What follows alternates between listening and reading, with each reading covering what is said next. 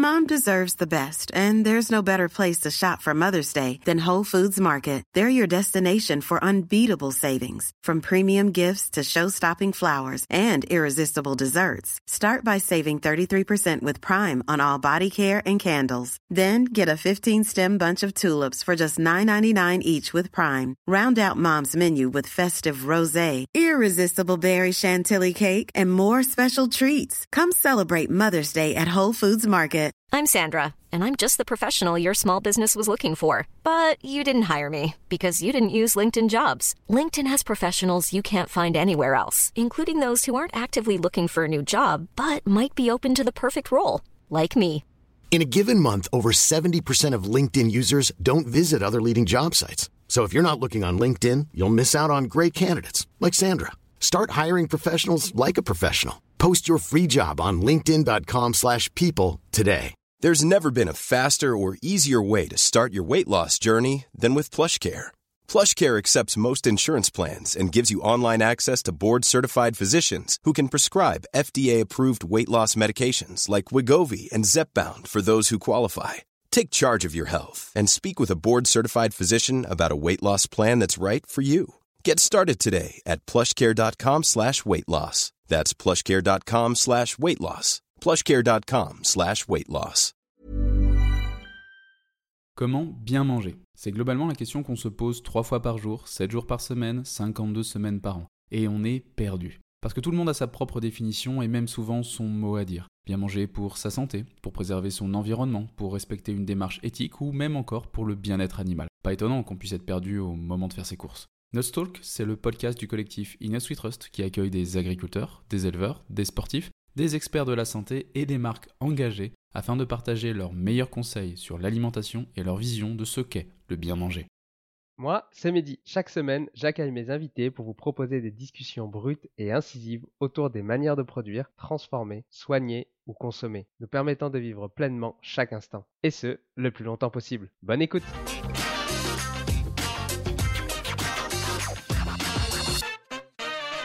Christophe Eberhardt est le cofondateur d'Ethicable, une marque engagée pour des impacts durables avec les producteurs et les terroirs du monde. À travers son expérience en tant qu'agronome travaillant avec des organisations de petits producteurs en Afrique, en Haïti et en Amérique latine, Christophe a développé une profonde compréhension des enjeux auxquels ces communautés font face. C'est ainsi qu'est née l'ambition d'Ethicable, de créer une entreprise qui ait du sens et qui favorise des débouchés équitables pour ses producteurs. Dans cet épisode découvre comment Ethicable soutient le commerce équitable et finance les projets collectifs pour aider les coopératives à prospérer sur le long terme. C'est quoi un bon chocolat, de la filière du cacao à la fabrication des tablettes de chocolat? Comment réussir à proposer un prix juste pour les agriculteurs et les consommateurs? La différenciation des chocolats éthicables face aux tablettes conventionnelles? Et enfin, va-t-on finir par manquer de chocolat? N'oublie pas de t'abonner. Bonne écoute Bonjour Christophe et merci de venir euh, dans Nutstalk. euh, Merci de, de prendre le temps de venir euh, parler de ce que tu fais.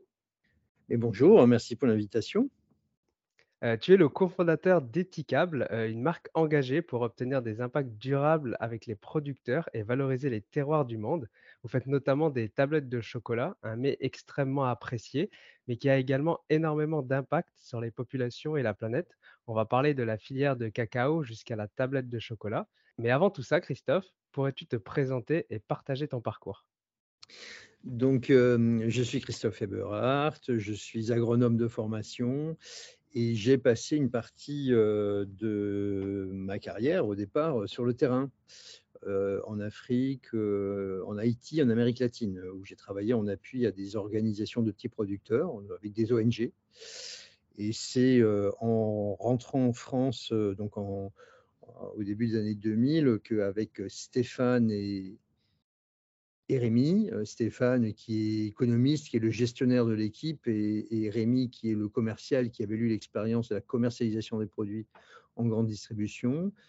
Tous les trois, voilà, nous avions 40 ans et nous avions l'envie et l'intention de créer une entreprise autour du commerce équitable et faire quelque chose qui ait du sens. Et donc, on a, on a, on a enclenché ça. Et pour moi, c'était une sorte de continuité après euh, le travail euh, sur le terrain avec des organisations de producteurs. C'était avec lesquelles j'avais travaillé avec des organisations notamment de café, de cacao. Et, et c'était une sorte de continuité que de travailler sur euh, la, développement de débouchés équitables.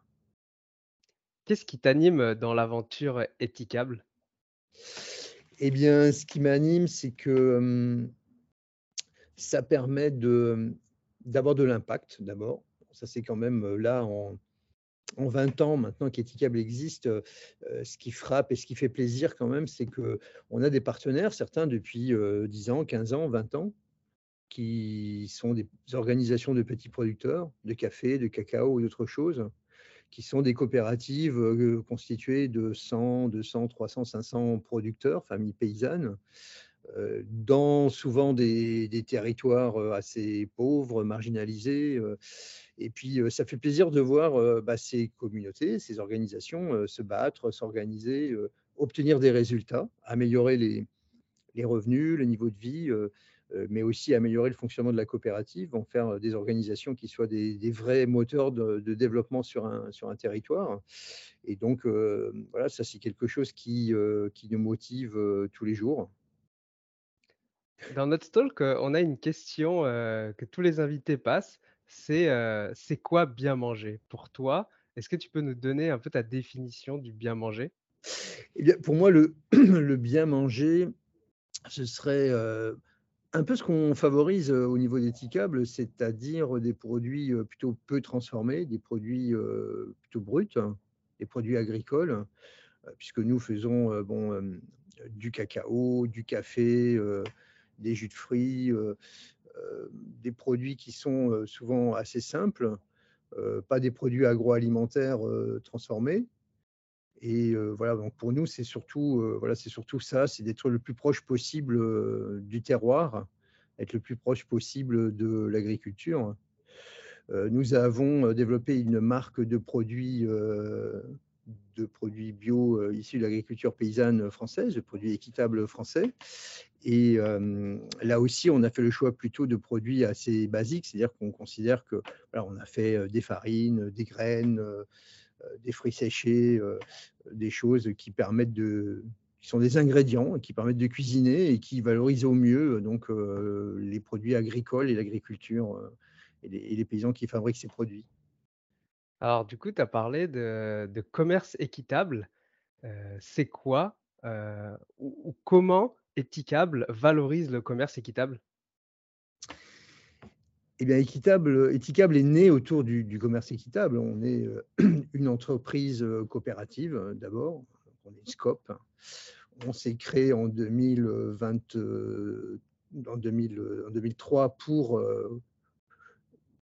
développer le commerce équitable en France. On est d'ailleurs un des acteurs euh, aujourd'hui importants du commerce équitable. C'est-à-dire que le développement du commerce équitable également aujourd'hui dans les, rayons de la grande distribution en France, on y a également euh, contribué.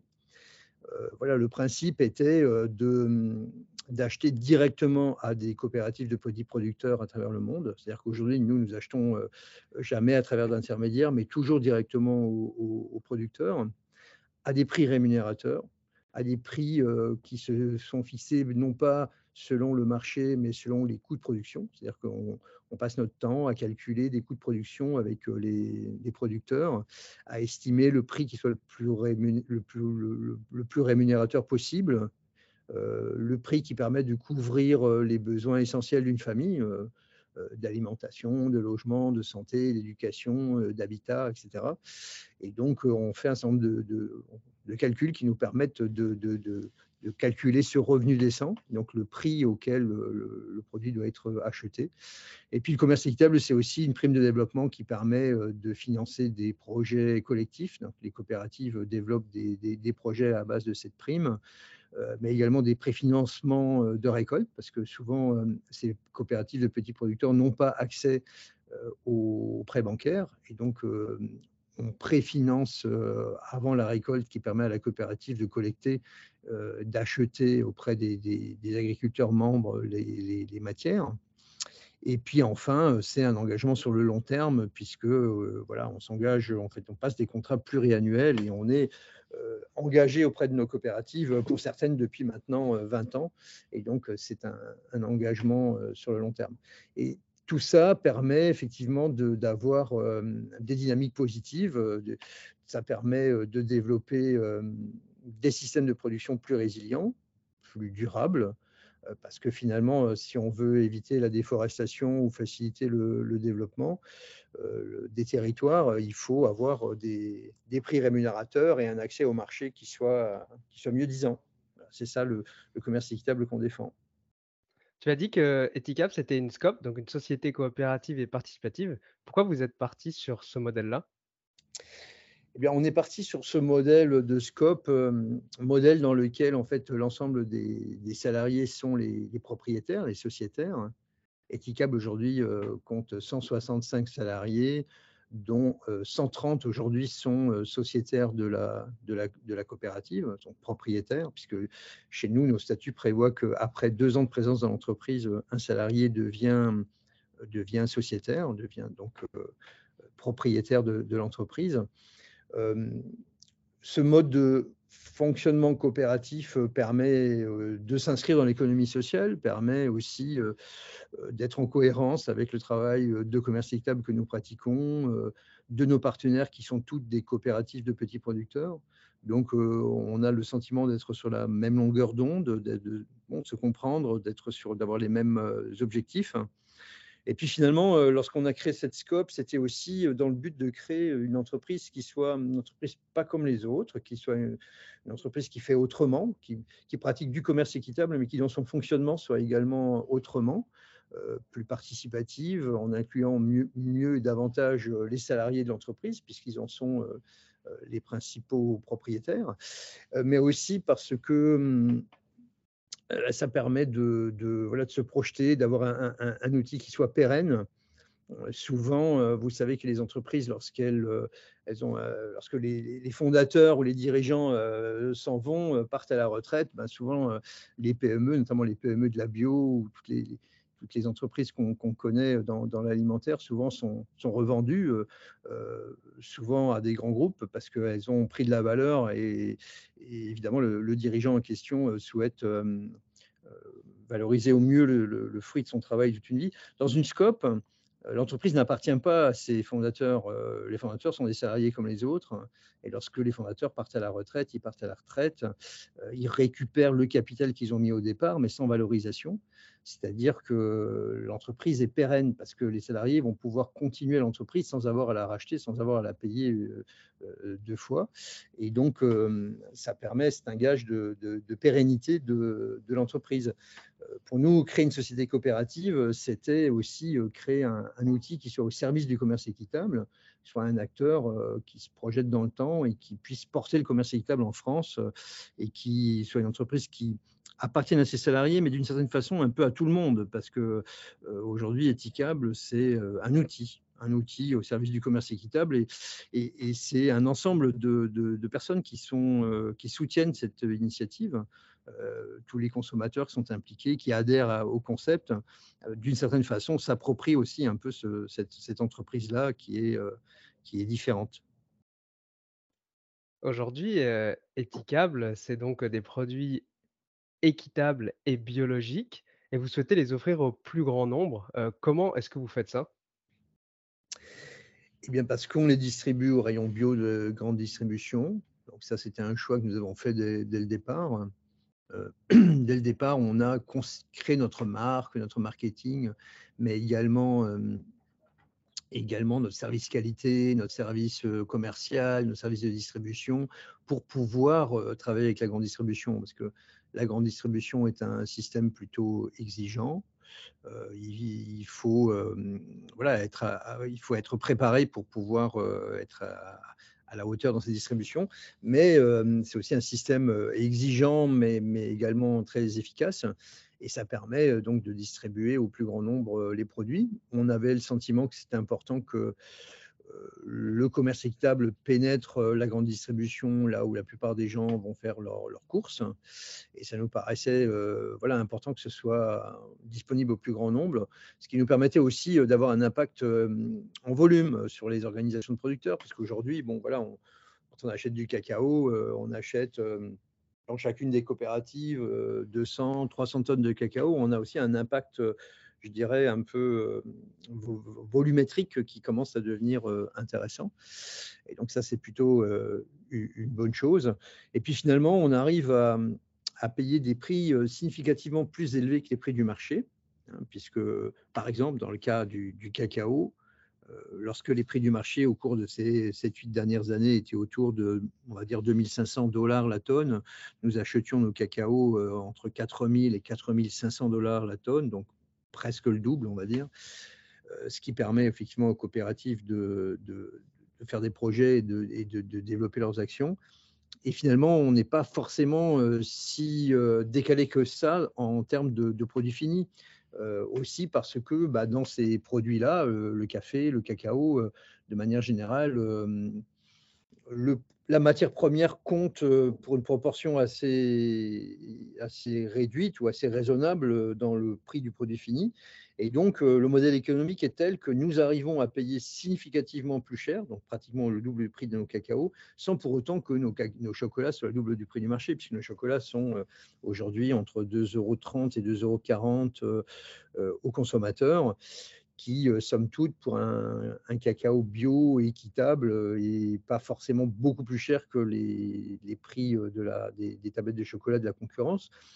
Et aussi parce qu'il se différencie d'un point de vue de la qualité, c'est-à-dire que nos chocolats sont des chocolats de pure origine, d'un seul terroir, alors qu'en fait, vous avez souvent des produits industriels issus de, mélanges de fèves avec des goûts assez écrétés, assez, assez stables, qui plaisent au plus grand nombre, mais qui ne se différencient pas beaucoup.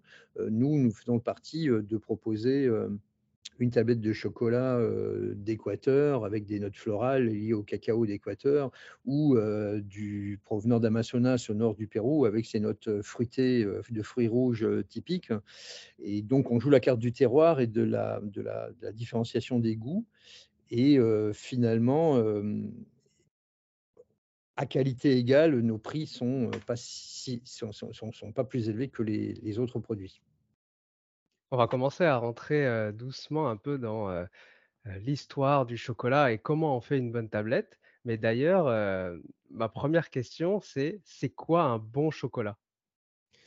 Ah oui, alors j'ai déjà un peu mordu sur cette question, puisque pour nous, un bon chocolat, c'est pour moi, c'est un, chocolat d'abord dont on connaît l'origine et qui, qui respecte le terroir puisque comme les vins, les cacaos ont leur terroir, et que aujourd'hui les produits, industriels qui sont en rayon sont principalement issus de, donc de mélanges de plein d'origines différentes, sont issus du marché de masse. On ne sait pas d'où viennent les cacaos. C'est un peu comme si on avait un vin avec un mélange de, de, Bourgogne, de Bordelais, etc., où on mélangeait tous les vins de France pour faire une sorte de, de mélange de vin. Nous, Français, ça nous, ça nous paraît très étrange. Et le cacao, de la même manière, devrait être respecté pour ses terroirs. Et donc, euh, puisque, euh, comme je disais, voilà, un cacao de tel endroit ou tel endroit a des, goûts différents, des notes différentes, des, arômes différents. Et finalement, le commerce équitable euh, eh ben, s'est détaché du, marché de masse et arrive comme ça à proposer des cacaos d'une seule vallée, d'une seule région, au Nicaragua, euh, on est euh, sur une, zone montagneuse, euh, un seul terroir complètement cohérent, avec des variétés, souvent des variétés anciennes. parce qu'en plus du terroir, c'est-à-dire le, on va dire le climat, la façon de le cultiver, le fait de le cultiver en agroforesterie sous couvert de grands arbres contribue aux saveurs spécifiques de ces cacaos, mais aussi le fait d'avoir des variétés anciennes, des variétés locales, des variétés natives, puisque on a dans le monde du cacao des hybrides plutôt productifs qui permettent d'avoir de grands rendements, mais qui ne sont pas forcément très intéressants du point de vue gustatif. Et souvent, les petits paysans avec lesquels on travaille ont, eux, conservé des variétés anciennes. En Amérique centrale, par exemple, pour reprendre ces exemples du Nicaragua, souvent des variétés qui génétiquement sont proches des créolios anciens, c'est-à-dire que ces premiers cacaos que les Espagnols ont découverts au moment de la conquête, euh, qui étaient les cacaos utilisés par les, Mayas en Amérique centrale.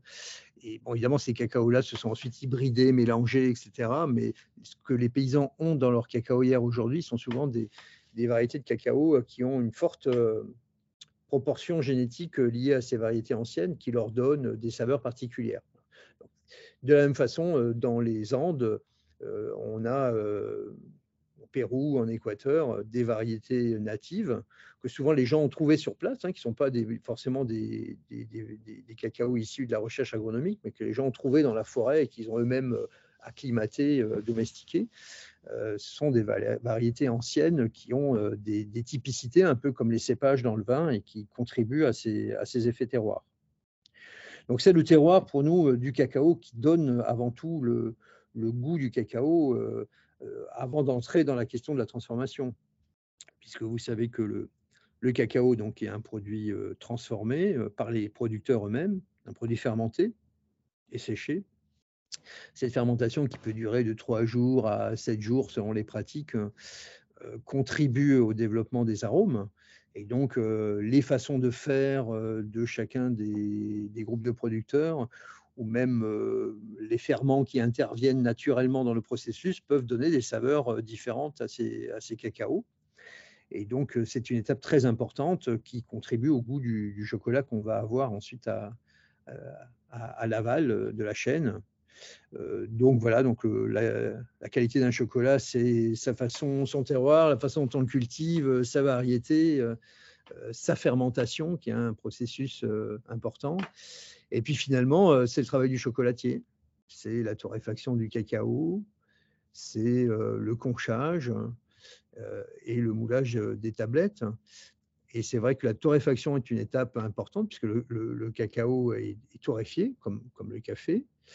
Et évidemment, quand on va torréfier à température plus élevée, par exemple à 130 ou 140 degrés, on va avoir des notes de grillé, on va avoir des notes puissantes de chocolat, alors que hum, dans le cas d'une torréfaction plus douce, une torréfaction à, par exemple 100 degrés ou 110 degrés, on va faire plutôt ressortir les notes fruitées, les notes florales, les notes plus légères, les notes plus fragiles.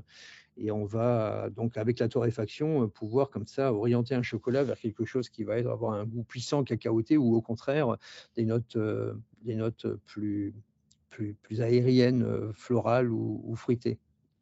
Donc la torréfaction également est un, une étape importante. Et puis enfin, c'est le conchage et puis le broyage, puisque ça donne la finesse et la finesse du goût et la finesse de la, le fondant du chocolat. Contrairement aux grands groupes, industriels, Etikab, il a fait le choix de confier une partie de la transformation aux petits producteurs. Pourquoi vous avez fait ce choix-là? Nous avons, créé notre propre chocolaterie puisqu'au départ, bon, on achetait des cacaos ou on achetait des cafés, on les faisait, transformer, chez des prestataires et pendant de longues années, on achetait nos cacaos et on les faisait transformer, chez un chocolatier, en Italie. Et nous avons décidé de créer notre propre chocolaterie qui a commencé à fonctionner à partir de 2021 seulement. Et, mmh, et donc, nous avons mis en place cet outil à Florence dans le Gers, cette unité de, transformation.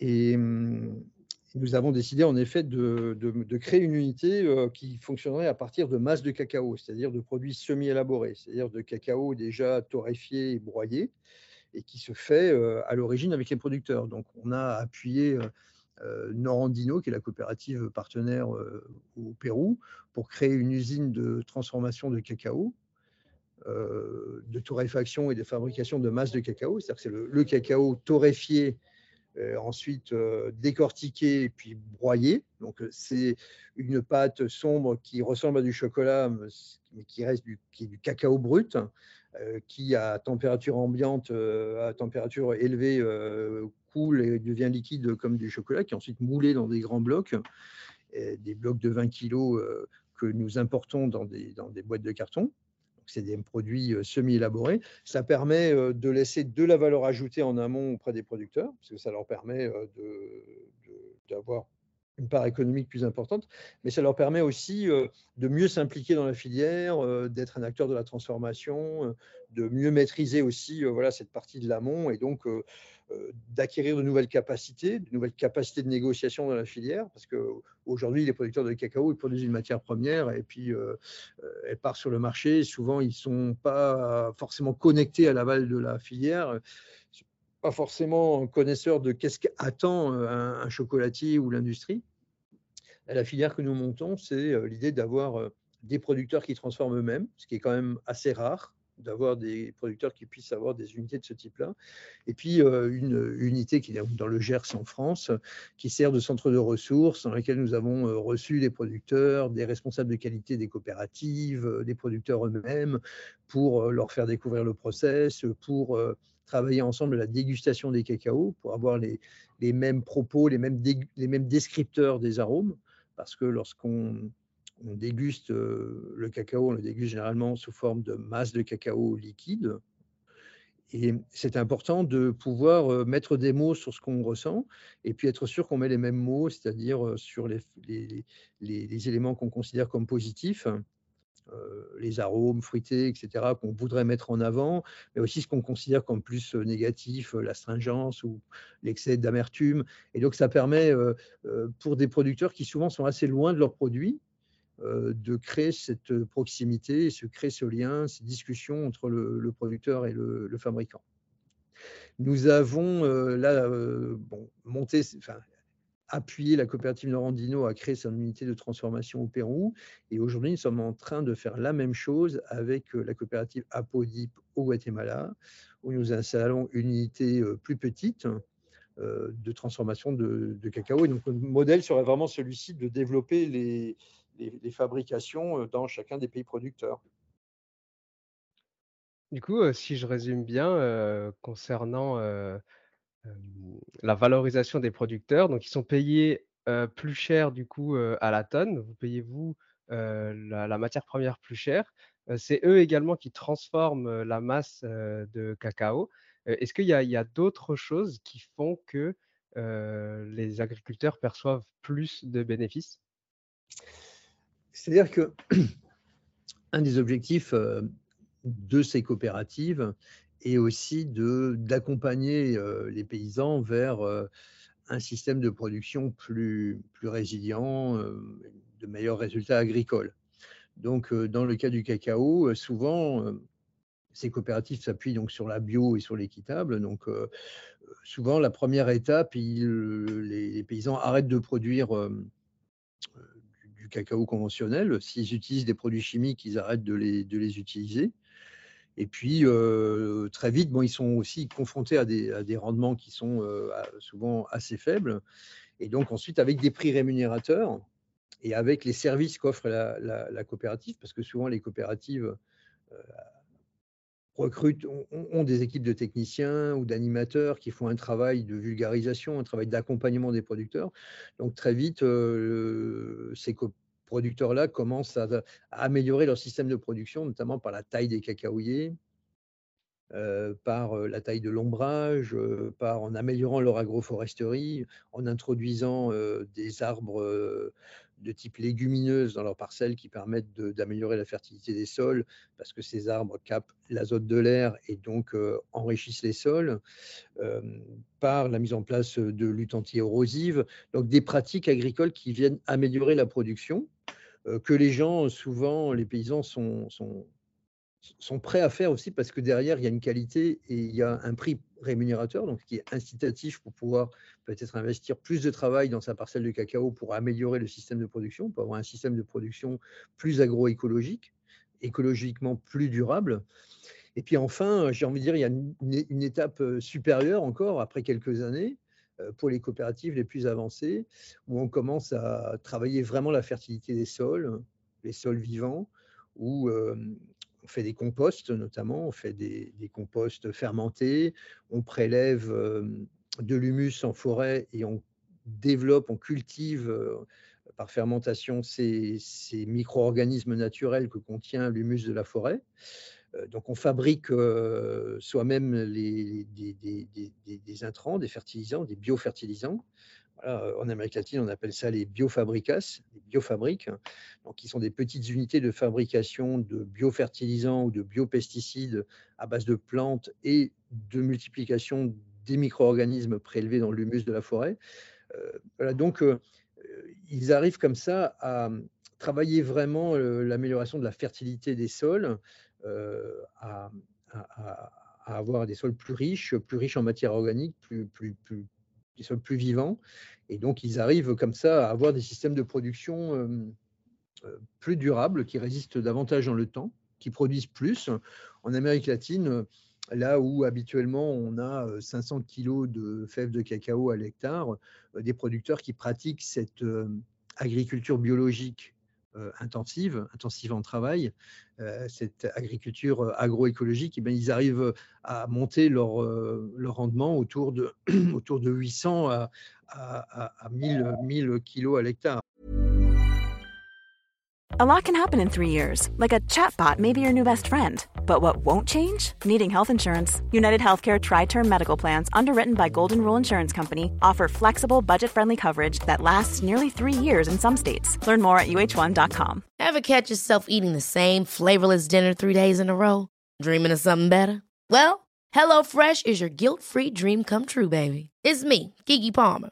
Let's wake up those taste buds with hot, juicy pecan crusted chicken or garlic butter shrimp scampi. Mm. Hello Fresh. Stop dreaming of all the delicious possibilities and dig in at HelloFresh.com. Let's get this dinner party started.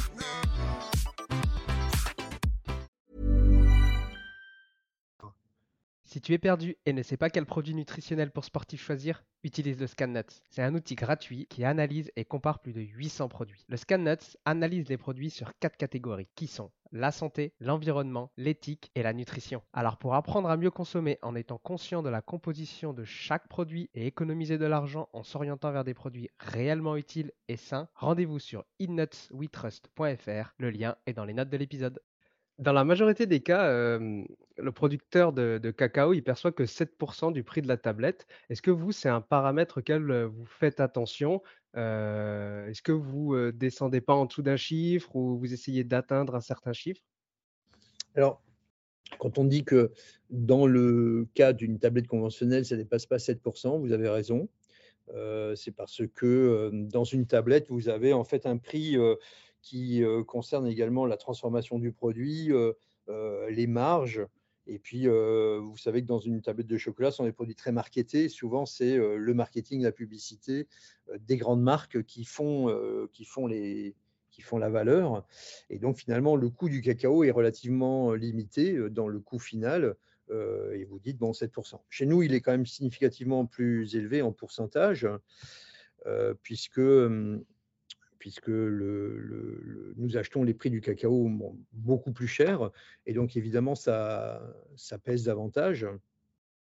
Et, donc, euh, comme je disais tout à l'heure, nous, euh, le cacao, qui, qui, lorsqu'il est sur le marché à environ 2500 dollars la tonne, nous, on l'achète pratiquement au double du prix du marché. Donc, ça fait évidemment augmenter cette, euh, proportion de, cacao dans notre tablette. Et évidemment, l'objectif est de pouvoir donner plus de valeur au cacao en, tout en n'ayant pas un prix trop exagéré. Et donc, c'est pour nous important de, oui, de, suivre ce pourcentage. D'ailleurs, sur, notre site internet, on, publie le pourcentage qui, revient aux producteurs des différents, des différents produits. Le, cacao, il est responsable de déforestation et de de, biodiversité. tu as parlé comme quoi les agriculteurs la mettaient en place de l'agroforesterie, etc. Est-ce que vous, vous subventionnez ou vous aidez les agriculteurs dans ces démarches-là? Oui, à travers le renforcement des coopératives, c'est-à-dire que nous, à travers les primes de développement ou les marges importantes que peuvent avoir les, coopératives. C'est-à-dire que nous, on considère que notre prix doit permettre non seulement aux producteurs d'avoir un meilleur prix, mais doit permettre également à la coopérative de mener son, travail de, coopérative et son travail d'accompagnement et d'appui aux producteurs. dans le cadre de la bio, il y a d'abord un système de contrôle interne, c'est-à-dire que les coopératives ont toutes des techniciens qui font le tour des parcelles pour aussi assurer la traçabilité, assurer l'effectivité de la, production bio. Et donc ça, c'est tout un travail que font ces, coopératives sur le terrain. Et c'est le fruit, on va dire, du commerce équitable que de mener tout ce travail sur la fertilité des sols, sur l'agriculture biologique. Et donc tout ce travail de mise en place de systèmes agroécologiques et agroforestiers fait partie d'un impact du commerce équitable.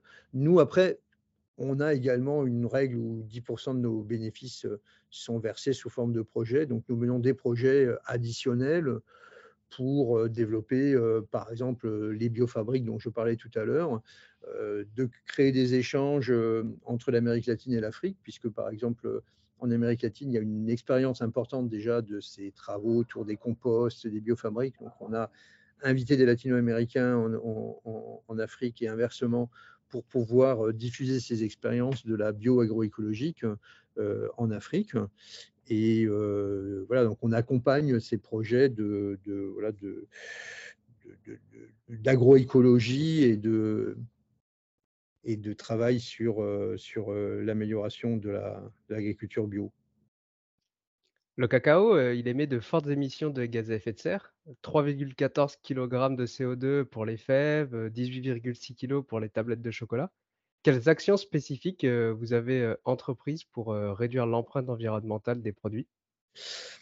Alors c'est intéressant ce que vous dites parce qu'effectivement, lorsqu'on regarde les ECV qui ont été faits sur le cacao, on est frappé par l'importance de, de l'empreinte carbone liée à la déforestation dans, en matière de cacao. puisque bon, moi, les, chiffres que j'ai, finalement, on se rend compte que l'empreinte carbone la plus forte sur les, bon, selon les sources, les, chiffres différents, mais sur les, 14 ou 15 kilos de, de, carbone par kilo de chocolat, une, au moins les, deux tiers sont issus, liés à la déforestation à l'origine dans les pays producteurs. C'est-à-dire qu'en fait, lorsque le cacao est cultivé en pleine lumière, qu'on a coupé des forêts primaires pour y planter du cacao sans couvert forestier, euh, on a une, empreinte carbone extrêmement forte liée à cette déforestation qui, est, la plus forte. Euh, euh, certes, il est important pour nous, et on, tente de le faire, de limiter la dépense d'énergie dans la fabrication du chocolat. On a pris beaucoup de précautions dans la, construction de notre chocolaterie, puisque aujourd'hui, euh, on produit euh, une bonne partie de notre énergie, on produit 25% de notre énergie sur des installations solaires euh, sur les toits de, l'immeuble et sur une ferme solaire qui se trouve aux alentours.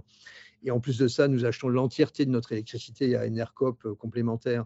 Donc l'ensemble de l'électricité est verte. on a installé des, des, comment on appelle ça, des, chauffages, euh, des, chaudières euh, au granulé au bois, ce qui, qui dans l'industrie est quand même quelque chose d'assez rare. Et on a éco-conçu notre usine en utilisant des matériaux euh, les plus écologiques possibles. Une grande partie est en bois, en terre, en laine de, en, isolant écologique pour avoir le moins d'empreintes écologiques possible. Donc c'est important effectivement de diminuer l'empreinte dans la fabrication même du produit, et finalement, on se rend compte que l'empreinte écologique la plus forte que nous avons, elle est euh, sur l'amont, sur le produit, sur l'agriculture.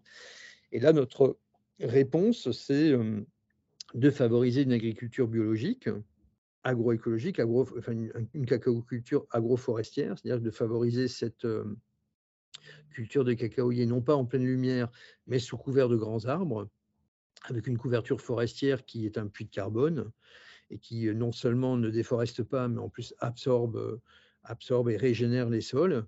Et donc, bah, il nous semble que l'impact le plus important qu'on puisse avoir sur cette euh, décarbonation, c'est sur l'amont, et c'est sortir d'une cacaoculture intensive en pleine lumière avec usage de produits chimiques de plus en plus importants, euh, destinés au marché de masse euh, avec euh, des goûts indifférenciés. Et finalement, c'est ce système-là auquel nous aimerions apporter une alternative.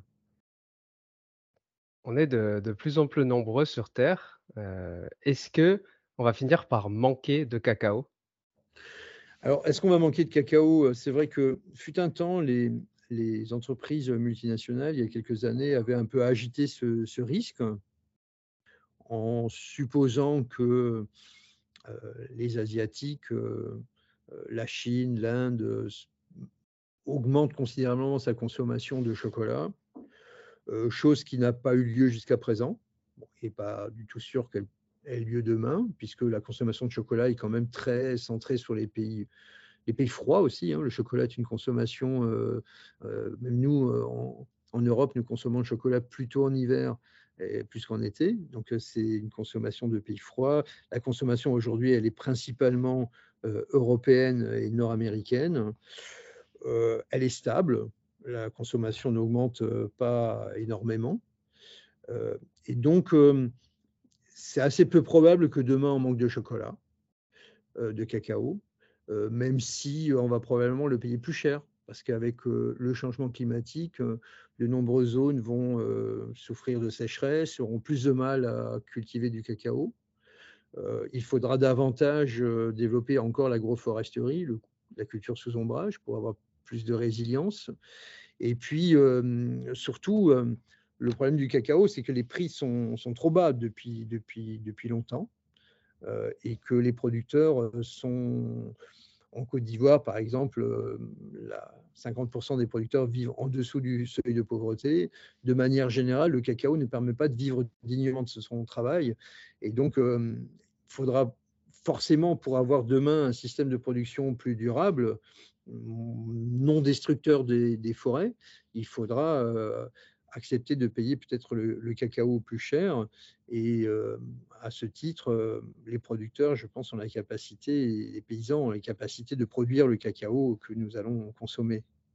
Donc plutôt non, je pense qu'il euh, est possible d'éviter une pénurie de cacao. J'aimerais qu'on parle un petit peu plus des ingrédients de des tablettes étiquables, parce que les tablettes industrielles, elles peuvent contenir souvent plus de sucre euh, et de gras que de cacao en ajoutant du beurre concentré, par exemple, ou d'autres ingrédients. Est-ce que vous, vous faites euh, très attention à la composition euh, chez Etikable Oui, évidemment. Bon, évidemment, on utilise uniquement du beurre de, cacao. Et puis, notre marché nous a conduit aussi à avoir des chocolats plutôt à haut pourcentage de cacao. Que nos, meilleures ventes aujourd'hui sont des, tablettes avec des pourcentages de 85, 90% ou en tout cas plus de 70% de, de, cacao. Donc, ce qui dans le monde du chocolat, autrefois, on considère, ou même chez les artisans chocolatiers, on considère souvent qu'un chocolat, voilà, il doit avoir 60, 65% de cacao, 70% de cacao, c'est déjà beaucoup. Or, nous, on constate que nos consommateurs, les gens qui adhèrent au concept d'étiquable et qui vont acheter des produits bioéquitables au, au rayon bio, optent plutôt pour des pourcentages très élevés, 88, 85 qui sont nos, meilleures ventes. Et on sent là qu'il y a un virage, c'est-à-dire que euh, les consommateurs sont prêts à avoir des cacaos euh, peut-être plus moins sucrés, euh, plus amers, et puis de voilà peut-être manger des quantités moins importantes, mais de le déguster et de découvrir les, saveurs délicates de chacun des cacaos qui sont différents selon leurs origines. Et donc, il nous semble important de ne pas mettre de, évidemment de, de matière grasse végétal autre que le beurre de cacao. Il nous semble important aussi d'avoir euh, un pourcentage de cacao qui euh, donne du caractère euh, au chocolat. Et puis, par ailleurs, nous ne mettons pas de vanille dans nos chocolats parce que souvent la vanille vient arrondir, vient éliminer les excès d'amertume, etc., mais vient aussi gommer la spécificité des, goûts. Et donc nous faisons le choix de ne pas mettre de, d'arôme vanille ou de vanille euh, même naturelle.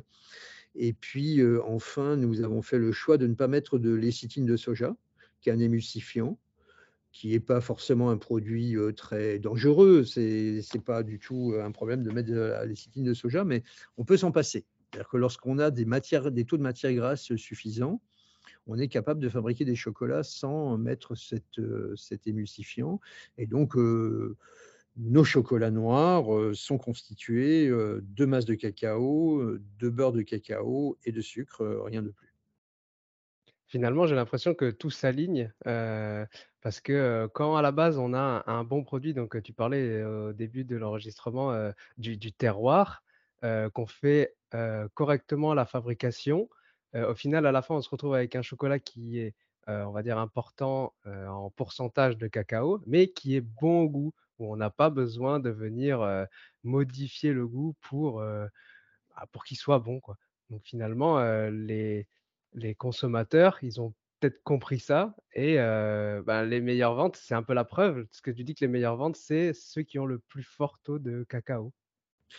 Oui, tout à fait. Puis, c'est vrai que l'enjeu du travail que nous faisons avec les producteurs sur, l'amélioration de la fermentation, du séchage, et le travail que nous faisons après en chocolaterie, hem, consiste justement à tirer meilleure partie des différents cacaos, heu, d'avoir des cacaos le but est d'avoir des cacaos peut-être à des pourcentages de cacao assez élevés, mais mais pas trop amers. Voilà, des des cacaos qui ont vont avoir des des notes aromatiques, plus diverses quoi, avec des notes fruitées, des notes florales, des notes de fruits secs, des choses qui ne soient pas juste le simple, heu, goût cacao qui est agréable, hein. Il ne faut pas avoir des chocolats puissants, heu, chocolatés, cacaotés. Mais là, c'est d'avoir des produits peut-être plus délicats et qui, hem, qui nous permettent justement de monter en pourcentage, élevé, parce qu'on peut ainsi éviter d'avoir des avoir, de trop une trop forte une trop forte amertume. Est-ce qu'il y a d'autres différenciations, entre, les chocolats étiquables, et le conventionnel? Alors, est-ce qu'il y a d'autres différences? Bon, pour moi, c'est le goût, c'est, mmh, bon, la bio quand même, parce que la bio, heu heu, je ne sais pas vous, comment est votre, heu, position, par rapport à l'agriculture biologique, mais c'est vrai que, on avait parfois l'habitude de dire: «Bon, finalement, dans le cacao, comme dans le café, les producteurs mettent assez peu, d'engrais chimiques», et avec le temps, finalement, c'est quelque chose, qui n'est plus vrai puisque dans la plupart des grands pays cacaoyers, je pense à l'Amérique latine, l'Équateur, par exemple, la Côte d'Ivoire, le Ghana, évidemment, on utilise, de plus en plus des quantités importantes de pesticides, notamment d'herbicides, de glyphosate, parce que même si ce sont des petits producteurs, le glyphosate, est pas cher et permet, d'éviter les désherbages. Et donc on a, des problématiques de résidus de de produits chimiques, notamment de d'herbicides, des glyphosates dans les chocolats et donc heu, c'est, heu, tout à fait pertinent, il me semble, que de faire l'option, heu, de chocolat bio. C'est meilleur pour notre santé et c'est voilà, il y a moins de risques de de résidus de pesticides dans les chocolats bio. Aujourd'hui, vous avez combien de variétés de tablettes, différentes? Alors on en a, heu, 45, heu, je crois. Heu, le principal, hem, le principal, heu, donc c'est quand même 3/4 de chocolat noir. On fait des chocolats au lait, mais nos consommateurs, encore une fois, ceux qui qui adhèrent à notre marque, vont plutôt vers des chocolats noirs que vers des chocolats au lait.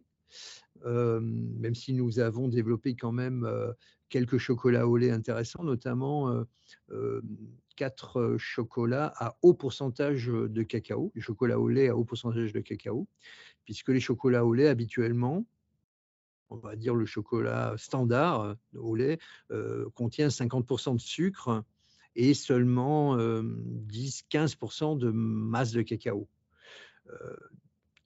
Et là, nous avons voulu, heu, développer des chocolats avec des pourcentages, heu, de masse de cacao beaucoup plus élevés. Donc on est à à 56, heu, 50-53 de de cacao, avec beaucoup moins de sucre et du lait. Ça fait des chocolats au lait, heu, très cacaotés. Donc ça fait finalement des chocolats au lait qui ont pas plus de sucre que des chocolats noirs, à 70 ou 75 de cacao, ce qui permet aussi de redécouvrir le plaisir, de déguster un chocolat au lait sans pas avoir trop de ingérer trop de sucre et on a eu un joli succès avec ces chocolats-là.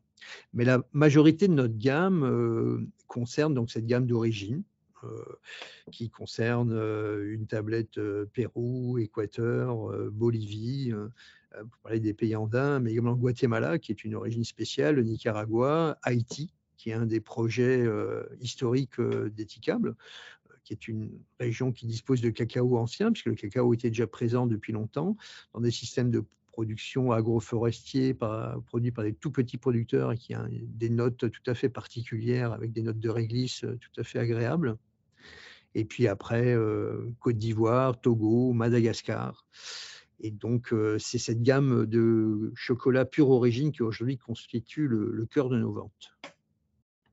Tu parles pas mal de déguster le chocolat. Alors, heu, est-ce que tu peux nous dire comment on fait pour bien déguster un chocolat? Bon, je pense que chacun a sa, méthode.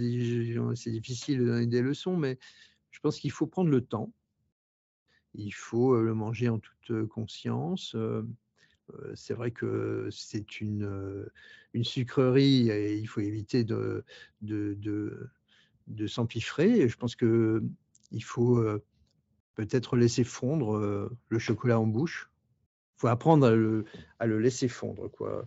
Ne pas le croquer à pleines dents, mais le laisser fondre lentement pour pouvoir euh, apprécier euh, les arômes qui apparaissent au fur et à mesure de la, fonte du chocolat en bouche. Ça, c'est peut-être euh, un des secrets de la dégustation du chocolat. Quels sont les, plus grands défis auxquels vous êtes confrontés et comment vous les surmontez? Bah, les défis sont nombreux, hein, évidemment, puisque ça n'a l'air de rien, mais on travaille avec des tout petits paysans. Euh, je prenais le cas d'Haïti, par exemple, à l'instant. Euh, euh, voilà, la FECANO est une coopérative constituée de 2000 petits producteurs qui ne produisent pas que du cacao. Ce sont des paysans souvent en situation précaire. On est en Haïti, c'est un pays pauvre. c'est difficile, tout est difficile. Il n'y a pas d'électricité, il n'y a pas de route, il n'y a pas de, de service, il n'y a pas d'accès au système bancaire. les coopératives sont constamment en situation de, fragilité, vivent dans des contextes difficiles. Et donc, voilà, bah, on, vit avec ça. On a l'habitude d'être en appui à ces coopératives. on a souvent des difficultés de toutes sortes on peut avoir des difficultés euh, financières, des problèmes. Euh, les problèmes aussi politiques et sociaux affectent euh, les, coopératives. Et voilà, c'est pas quelque chose de facile de travailler avec des petits producteurs. c'est beaucoup plus facile, ce serait beaucoup plus facile pour Etikable d'acheter du cacao à un importateur ou sur le marché auprès de gros exportateurs qu'on trouve dans l'ensemble des pays. travailler avec des, paysans, les soutenir pour qu'ils parviennent à créer et maintenir des coopératives qui fonctionnent de manière démocratique et transparente. éviter que ce soit un groupe, quelques-uns qui prennent le pouvoir et qui prennent toutes les décisions, parvenir à avoir un fonctionnement collectif, une gestion saine, euh, sans détournement de fond. Tout ça est une, euh, voilà, est une, bataille, est une lutte de tous les jours. Nous, c'est vraiment notre métier, c'est de travailler avec des coopératives de petits producteurs. Et c'est notre savoir-faire, c'est ça aussi, c'est de pouvoir s'adapter à ces petits producteurs, parce que euh, lorsqu'on veut acheter directement, bah, il faut pouvoir faire les préfinancements au bon moment, il faut pouvoir faire le suivi, il faut pouvoir détecter lorsque quelque chose ne fonctionne pas, il faut être à leur écoute, il faut pouvoir travailler en partenariat, et ça, c'est toute une activité et avec des difficultés quotidiennes. Quoi. Voilà, c'est pas c'est pas du tout un long feuve tranquille que de faire du commerce équitable avec des petits producteurs. Eh ben, je te remercie pour ta transparence. On arrive tout doucement à la fin de l'épisode. la dernière question que les auditeurs connaissent bien, c'est c'est quoi pour toi ton petit plaisir coupable alimentaire, ta petite collation, ton snack favori? Ça peut également être un plat aussi. Ah, ça peut être un plat aussi. Alors, bon, moi, à vrai dire, même si ici, à Etikam, on est beaucoup dans le café, dans le chocolat, il y a des produits à déguster presque tout le temps. et moi, quand même, un, une des, produits que j'apprécie fortement, qui n'est pas du tout dans ce domaine-là, c'est le fromage, c'est le fromage au lait cru. je me réfugie régulièrement en Savoie, dans le Beaufortin. Et là, voilà, je suis dans le pays du Beaufort, qui est un fromage tout à fait exceptionnel, parce que c'est un fromage au, lait cru, fait dans les, dans les alpages, avec un système de production paysan, encore une fois, puisque souvent le produit alimentaire est souvent lié quand même à une agriculture paysanne, celle que nous voulons soutenir. Et dans le Beaufortin, se continue de se maintenir une agriculture paysanne avec des, des troupeaux qui montent en alpage et qui font un produit tout à fait exceptionnel. Eh ben, merci beaucoup pour ton partage. Merci à toi. Si on veut un petit peu plus d'éthicables, où est-ce qu'on peut retrouver les actualités ou ce genre de choses? Eh bien, il y, a un site internet, il y a une newsletter qui est très nourrie, avec beaucoup d'informations. Et là, je vous invite à, à vous abonner et puis à nous suivre sur les, réseaux sociaux. Aujourd'hui, Etikab ne fait pas de publicité. Euh, on n'a jamais fait de publicité en 20 ans, donc on communique euh, à travers la presse, les réseaux sociaux, et on communique également sur nos packaging, puisque si vous les avez vus, euh, on profite de ce support pour expliquer beaucoup de choses sur les projets, les produits, avec l'idée que derrière chaque produit, il y a un projet, et nous l'expliquons sur nos packaging avec le concept de ce que je croque, ce que je défends, et donc il y a de la lecture sur nos emballages. Je mettrai tous les liens dans les notes de l'épisode en tout cas.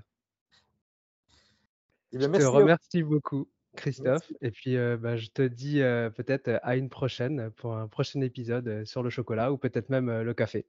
Très bien, une prochaine. Au revoir. Salut. Merci d'avoir écouté jusqu'au bout. Si l'épisode t'a plu, laisse-nous une note 5 étoiles et un commentaire sur ton application de podcast préférée. Ça fait toujours chaud au cœur de recevoir vos retours. Et si tu veux améliorer ton alimentation, mais que tu ne sais pas quel aliment ou complément choisir, rends-toi sur notre comparateur en ligne entièrement gratuit sur innutsweetrust.fr. Tu trouveras le lien dans les notes de l'épisode. À bientôt. Maintenant, tu le sais.